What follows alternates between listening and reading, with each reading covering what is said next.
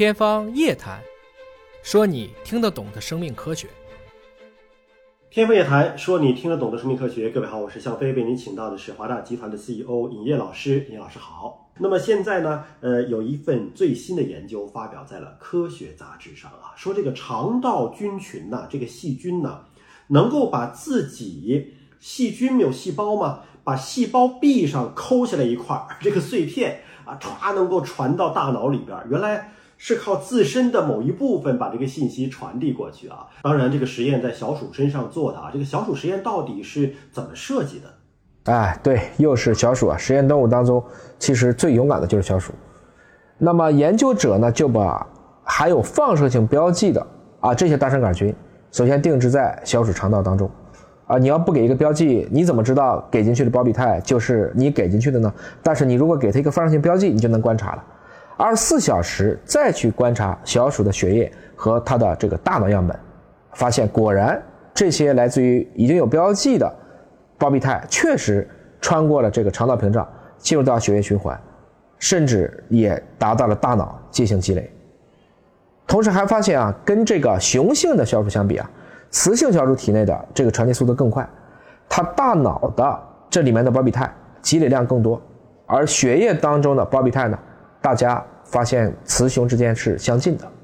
从肠道里头大老远跑过来，这个胞嘧肽到底跟大脑之间交流了些什么事儿啊？说了点什么悄悄话？就是我刚才讲的，其实这个首先一旦发生互作了，它就会抑制这些神经元的活性，所以这个老鼠。就不想吃东西了，相当于我们理解成就是一种饱腹的信号。另外呢，还跟它维持它的体温，包括它的体重稳定是相关的，因为你的体温、体重都是跟你的摄入、你的饮食是相关的。如果我们把这个下丘脑神经元的这个 NOD2 通过基因敲除了，让它没有这个受体，那么你会发现它的进食欲望啊，包括小鼠的体温稳定调节就乱套了啊，它可能就会暴饮暴食，产生一系列的代谢综合征。而另一方面呢，如果我们给它打一种叫广谱的抗生素，把这个正常小鼠体内的这个肠道菌群给清除了，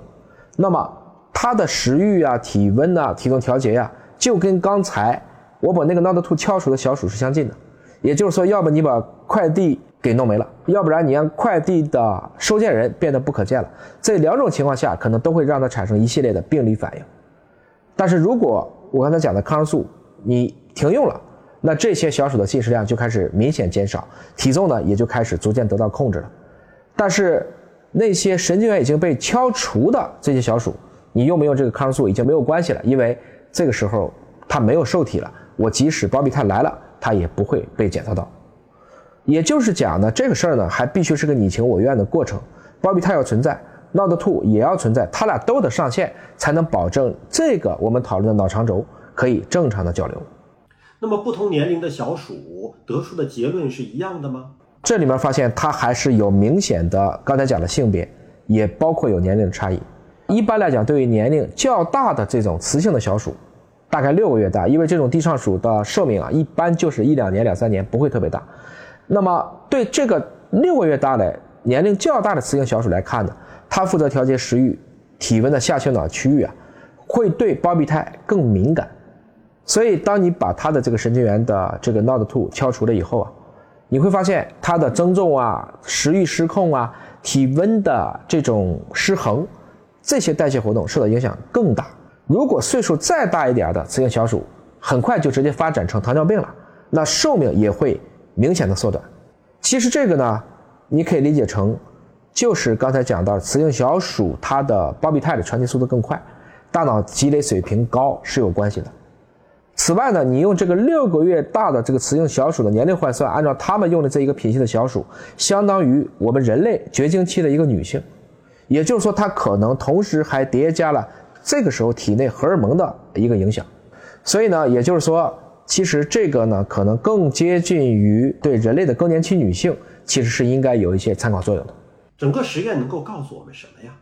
我觉得首先就是说，我们以前认为。这个脑肠轴之间就是代谢产物的沟通交流，而这次发现呢，我直接可以把我身上给你一块，让你知道我这边有问题了，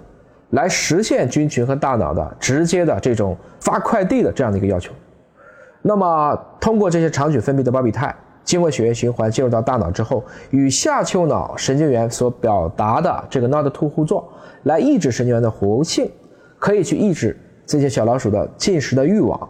体温的调节，包括体重稳态这些代谢活动。换言之呢，我们大脑的神经元也可以根据你来了多少胞壁肽的水平变化，反向的去监测你肠道菌群的一个丰富程度，或者多了或者少了。也就是说呢，如果你的进食或饮食行为，使得一部分这种肠道的菌群失衡了，我看你大脑，其实反过来讲，我也会知道你肠道可能出了问题。虽然是小鼠实验啊，但是跟人之间有没有什么样的关联性呢？这个结论能够直接用在人的身上吗？啊，我觉得肯定是有共通性的。当然，这个还没有把它更彻底的做到人类当中。当然，因为人类的大脑更复杂，血脑屏障的机制也更加的严苛。研究者也希望呢，它能够尽快的啊，也把人类体内的这个问题做进一步的探求。比如说，我们可以为治疗肥胖啊这种代谢紊乱的疾病带来新的思路。也能够帮助我们像这种绝经期的女性去解决一些，比如说像潮热呀、体重骤增啊这些问题。换言之呢，这个文章呢也有可能会引发更多的关于肠道菌群自身的物质来大脑的更多的结合点。毕竟我们这里只讨论了一部分的胞嘧肽，那么我们的这些神经性退行性疾病是不是也有对应的一些可以参考的经验？不妨拭目以待。